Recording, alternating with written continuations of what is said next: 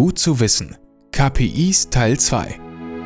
Willkommen beim zweiten Teil des Themas KPIs im Podcast der Gesellschaft für Arbeitsmethodik e.V. Gut zu wissen. Online-Marketing für Startups und Beginner. Mein Name ist Max und ich bin die aktuelle Stimme dieses Podcasts.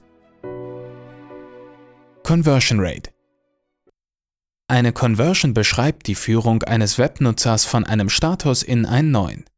So können Sie zum Beispiel über eine Call to Action eine bestimmte Aktion wie die Anmeldung zu einem Newsletter forcieren und so einen Benutzer Ihrer Internetpräsenz zu einem Lead machen. Conversions können vielfältige Ausprägungen haben. Ziel ist es immer, diese möglichst erfolgreich zu vollziehen. Eine hohe Conversion Rate ist also generell wünschenswert. Die Conversion Rate gilt heute als eine der wichtigsten KPIs überhaupt.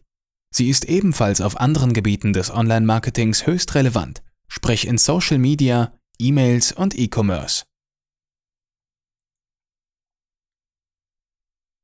ROI Das Kürzel ROI beschreibt den Begriff Return on Investment. Über diesen wird das Verhältnis zwischen aufgewendeten Finanzen für eine Marketingmaßnahme zu deren darauffolgenden bzw. damit zusammenhängenden Umsatz dargestellt. Verweildauer Die Verweildauer einzelner Pages, also die Zeit, die der User auf diesen konkret verbringt, ist ebenfalls ein oft sehr wichtiger KPI im Online-Marketing.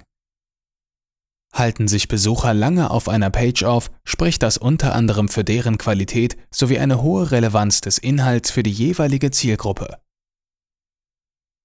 Zentrale KPIs für Social Media Kontakte die grundsätzliche Interaktion des KPIs Kontakte ist denkbar einfach. Es wird zum Beispiel betrachtet, wie groß die eigene Followerbasis ist, wodurch wiederum Schlüsse auf die Wahrscheinlichkeit weiterempfohlen zu werden möglich sind. Die Anzahl der Kontakte kann alleine gestellt jedoch kaum aussagekräftig sein, da sie nicht differenziert, ob jene regelmäßig aktiv sind oder nicht, beziehungsweise wie es um deren tatsächlichen Mehrwert bestellt ist. Hier haben wir ein sehr gutes Beispiel dafür, dass KPIs oft erst in Kombination wirklich sinnvoll sind. Follower-Entwicklung Das Wachstum Ihrer Follower kann Ihnen Aufschluss darüber geben, ob Ihre Aktivitäten im Social Web generell in die richtige Richtung gehen. Retweets Die sogenannte Retweet Rate sollten Sie praktischerweise zusammen mit der Kontaktanzahl betrachten. Sie zeigt dann, wie viele Ihrer Kontakte Ihre Beiträge tatsächlich weiterverbreiten. Antwortrate Bei der Antwortrate oder dem Antwortvolumen geht es primär um die Reaktion auf einen einzelnen Ihrer Posts. Shares, die bereits unter den Retweets erfasst werden, sind hier nicht berücksichtigt. Im Fokus stehen Kommentare. Die zentralen Fragen sind, wie viele Posts werden kommentiert und wie verhält sich die Zahl kommentierter Beiträge zu Posts ohne Kommentare? Des Weiteren kann bzw. sollte ermittelt werden, wie viele Kommentare ein Beitrag im Durchschnitt sammelt. Zentrale KPIs für E-Mail-Marketing Abonnenten Dieser KPI betrifft die Menschen, die Sie regelmäßig über Ihre E-Mail-Marketing-Maßnahmen erreichen. Er kann jedoch keine Aussage darüber treffen, welche ihrer Aktivitäten wirklich angenommen werden bzw. ob diese überhaupt Interaktion hervorrufen.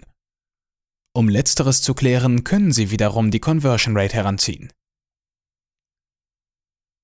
Delivery Rate Unter der Delivery Rate fassen Sie die Gesamtzahl der versendeten E-Mails und stellen diese den wirklich übermittelten E-Mails gegenüber. Öffnungsrate mit der Öffnungsrate erhalten Sie schon etwas genaueren Aufschluss darüber, welchen Anklang Ihre Maßnahmen wirklich finden. Sie zeigt an, wie viele der zugestellten E-Mails von den Empfängern geöffnet werden. Klickrate Noch etwas weiter ins Detail als die Öffnungsrate geht die Klickrate.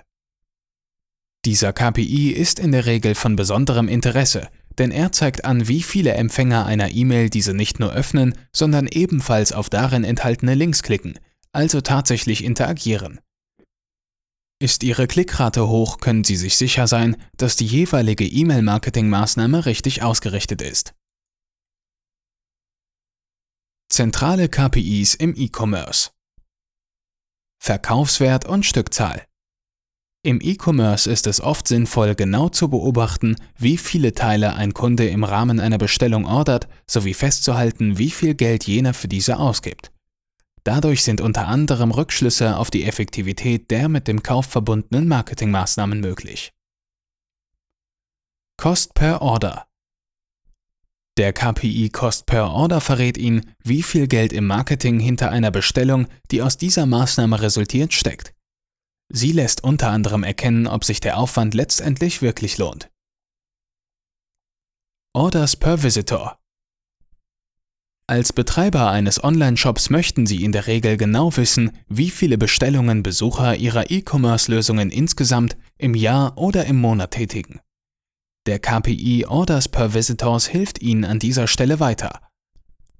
Die Ergebnisse geben Ihnen unter anderem Hinweise, welche Marketingmaßnahmen über einen längeren Zeitraum besonders zuträglich waren. So viel für heute. Ich hoffe, es hat Ihnen gefallen. Im großen Netzwerk der Gesellschaft für Arbeitsmethodik e.V. finden Sie Masterminds, die Sie bei Ihrer Entwicklung unterstützen. Mitglied werden lohnt sich. Besuchen Sie unsere Homepage gfa-forum.de und committen. Ihre Stimme des Podcasts Max. Ich freue mich auf Sie. In der nächsten Folge beschäftigen wir uns mit CRM und Tracking-Software.